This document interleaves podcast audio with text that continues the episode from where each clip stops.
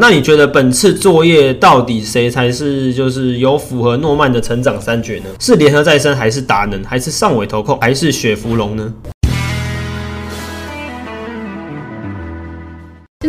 绿能，我观察到现在币圈，然后股圈，然后还有国家政策在共同流行的一个东西。然后绿能就包括可能风电、太阳能，然后还有其他可能核电、铀矿等等嘛。那可能大家会觉得，哎，这个不是一八一九年就已经炒过的老议题吗？但那个时候只是小打小闹，现在的话有一种趋势的感觉。对，怎么说？我们先讲币圈好了。币圈的话，最近一直在提倡环保议题吧，就是哎，这也是台湾的新创公司哦。最近不是很流行 NFT 吗？那他就开了一个计划，叫做荒野植物园。他的网页进去发行三千三百三十三个 NFT 嘛。然后每一个已经是种下种子了，这样，那你买了这个 NFT 就代表说地球上某一边有一棵树是跟这个 NFT 是一起的，然后那棵树是属于你的这种感觉吧。这是第一个用 NFT 的形式。那再来第二个，第二个是一个叫 Tesos 的技术，它也是一个链。那现在开始有蛮多公司到这个区块链上面，像这个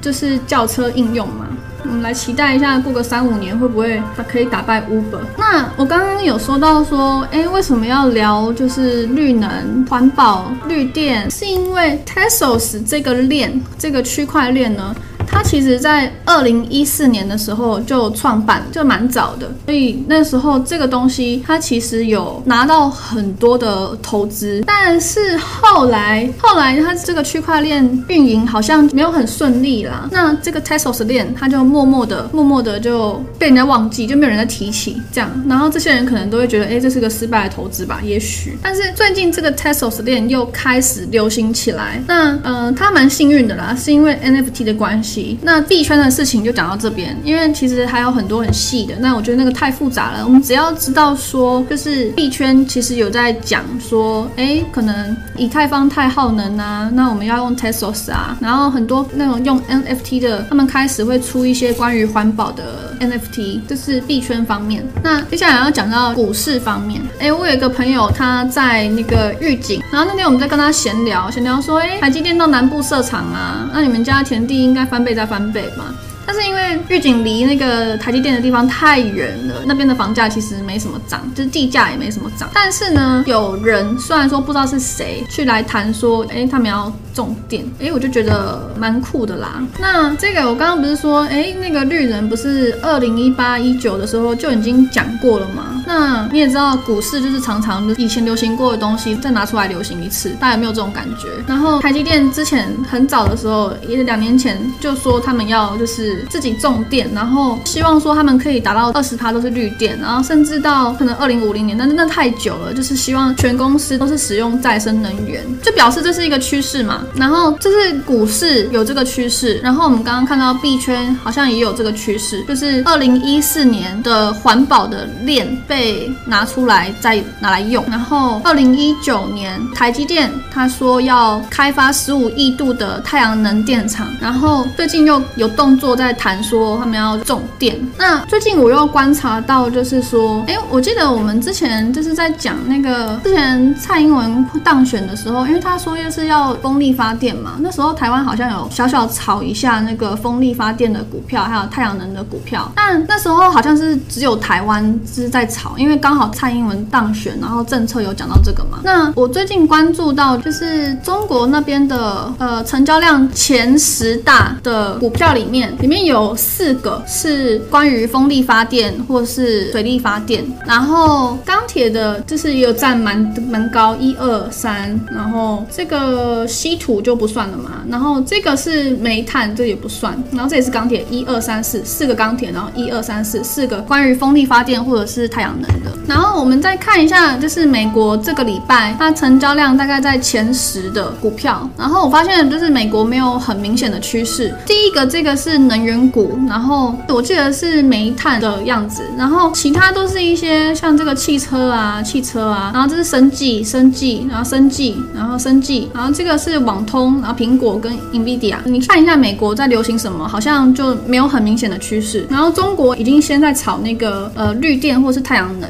这样。虽然钢铁股他们也炒得很凶，然后台湾的话，看一下绿电跟太阳能好像还没有开始流行起来的感觉，但是我们又看到他们确实是有在动作。那我上礼拜去上课的时候，我遇到一个那个台中的一个做传统传统产业的，然后跟他聊了一下天之后，他说他最近呃他们公司的单子就几乎都是接风电场，然后我就诶就是事有蹊跷那种感觉。那我只是想要讲说，哎，感觉就是风电、太阳能好像可以关注一下哦，然后也可以考虑压压宝。那至于要压哪一支，大家自己做功课啦。这边英国宣布说明年开始，他们盖一个新房子就要盖一个充电桩，所以诶，充电桩也是也是台湾有很多代工厂的，所以你看。股市币圈，然后政府这样三个加在一起，然后台湾还没有炒，然后中国已经在炒爆了。那这边昨天晚上诺曼老师有出那个功课嘛，呼应就是这个趋势，然后做一个功课，就是给四只标的，然后让大家用诺曼三绝去看绿能产业。那这个答案哪一只是比较好的？下礼拜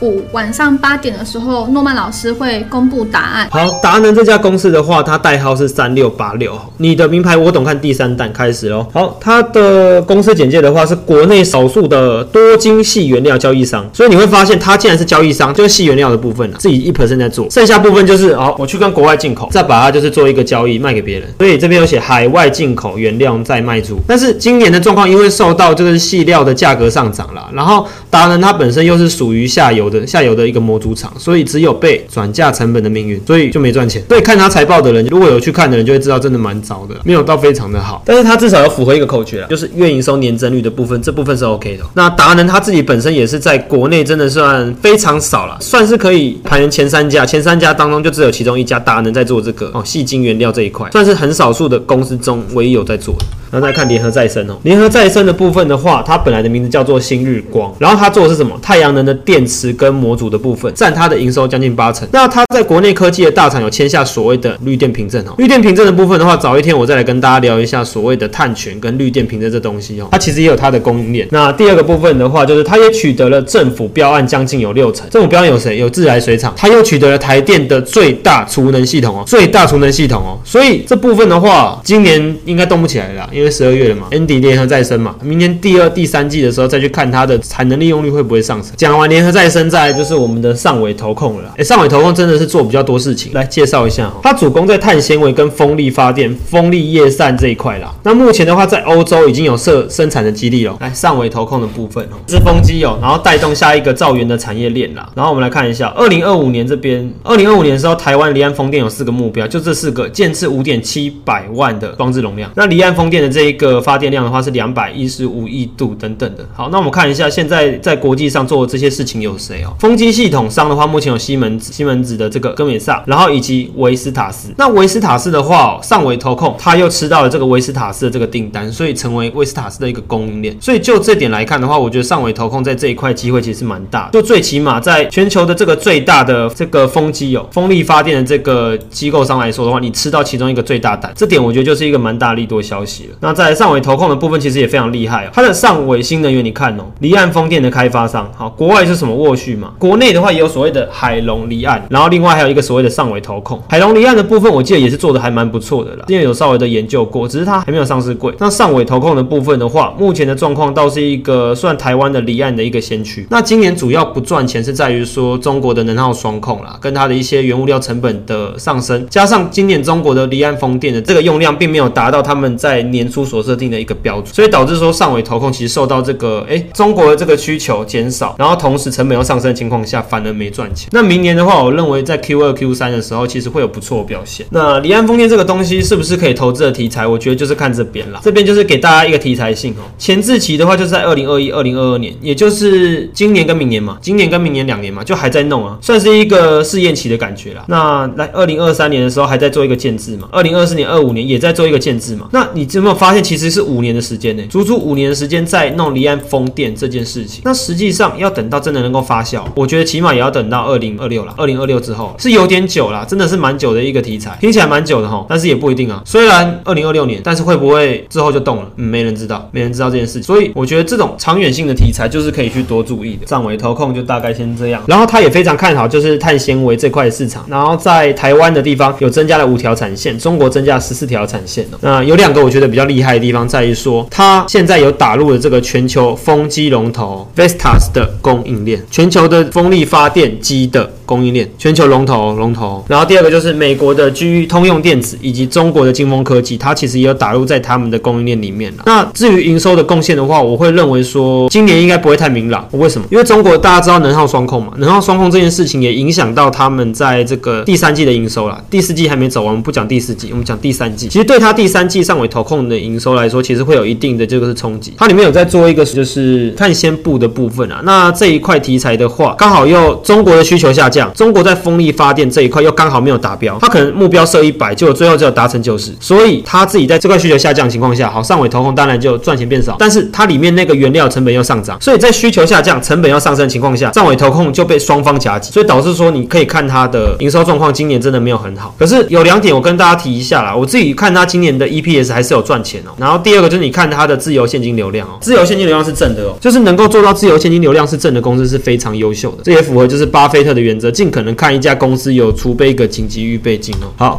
来看一下哦，营收的部分的话，其实很厉害哦。虽然没有呈现双位数成长，可是它在一到十月、十月份的部分，分别是历史最高，也是历史次高。那雪佛龙的部分的话，它是美国的第二大石油公司的，巴菲特持股清单中的排行第十三名，跟全球的石油龙头这个埃克森美孚都在开始做再生能源这块。所以我觉得说开始致力在，所以就代表说还没真的开始做了，还没做多少啊，就是可能有个草稿，有个案子开始慢慢出来要去推动。所以我觉得雪佛龙还是比较吃原油价格的走势啊，但它比较厉害啊，它这点的话有符合月营收，又有符合 EPS 成长的部分。再来问大家一下，那你觉得本次作业到底谁才是就是有符合诺曼的成长三绝呢？是联合再生，还是达能，还是上尾投控，还是雪芙龙呢？好，那这四档来说的话，其实都没有符合诺曼成长三绝啦。如果真的要说的话，其实这一篇就是要带大家去看一个题材性。那这几档的话，说题材性来讲，我觉得雪芙龙。它吃的是比较原油价格的状况，你们有去研究雪佛龙应该就知道了。它在走再生这一块，真的目前就没有很多。它跟另外一家就是美国第一大的这个原油公司，其实根本就还没有真的去切入再生这块。反而真的要讲的话，这三家达能联合再生跟上尾投控切入这块市场比较多。但是我自己对于达能的看法，我自己没这么乐观啊，因为它其实就是偏下游，它就是要看人家的报价的脸色去看。但是如果要讲的话，联合再生跟上尾投控的未来的状况，我觉得会比较有信心一点。以信心度来说，我就会对。他们比较有信心一点。三绝的话，三个都符合倒是没有了，但是雪芙龙哦有符合三绝中的其中两绝，然后还有一档哦达能啊，达能它有符合一绝，可是达能其实是之前真的非常的亏钱，所以它只符合一绝这部分，我倒觉得并没有就是非常的好。那其实为什么我要去找这个风力发电跟这个再生能源题材啊？因为我要告诉大家说，这个其实就是未来的一个趋势，但是现在很多公司都没赚钱。大家知道有最近有一家公司倒闭了嘛？英业达有一家子公司做太阳能的倒闭了，大家知道是哪一家吗？英稳达。会倒闭这件事情，其实，在业界同样有在在投资太阳能这块产业的大佬们，其实也认为说很意外，但是但是在预料之内啊。主要是因为英业达它旗下的子公司太阳能公司英文达，它本身的这个太阳能的技术其实还是偏传统，就是没有跟上这个市场的进度了。那我也会觉得，其实你在做这块绿能题材的话，真的就是在互相淘汰啊。就是一百家公司去做到最后，可能留下来活着就只有两三家。像我们之前在提到，就是半导体产业晶圆代工题材嘛，每个人都想。要去抢先进制程这块题材，每个人都想成为这个市场上制程最领先的。好，过去在二三十年前的时候，晶圆代工半导体这块，其实市场中有一百家、一百家以上的这个半导体的公司做晶圆代工的，好，不断去发展他们的纳米。结果到最后，你知道现在剩几家吗？现在只剩下三家了，一家台积电、三星、Intel，而且 Intel 的技术还输就是三星跟台积电非常的后面。我们现在谈是先进制程这一块，所以其实你会发现太阳能跟绿能这块题材啊，其实你真的要讲，我觉得就很像在角逐半导体晶圆先进。制成的一个状况，最后总是会有活下来的人。那那几家的话，其实就是一个未来台湾的一个希望。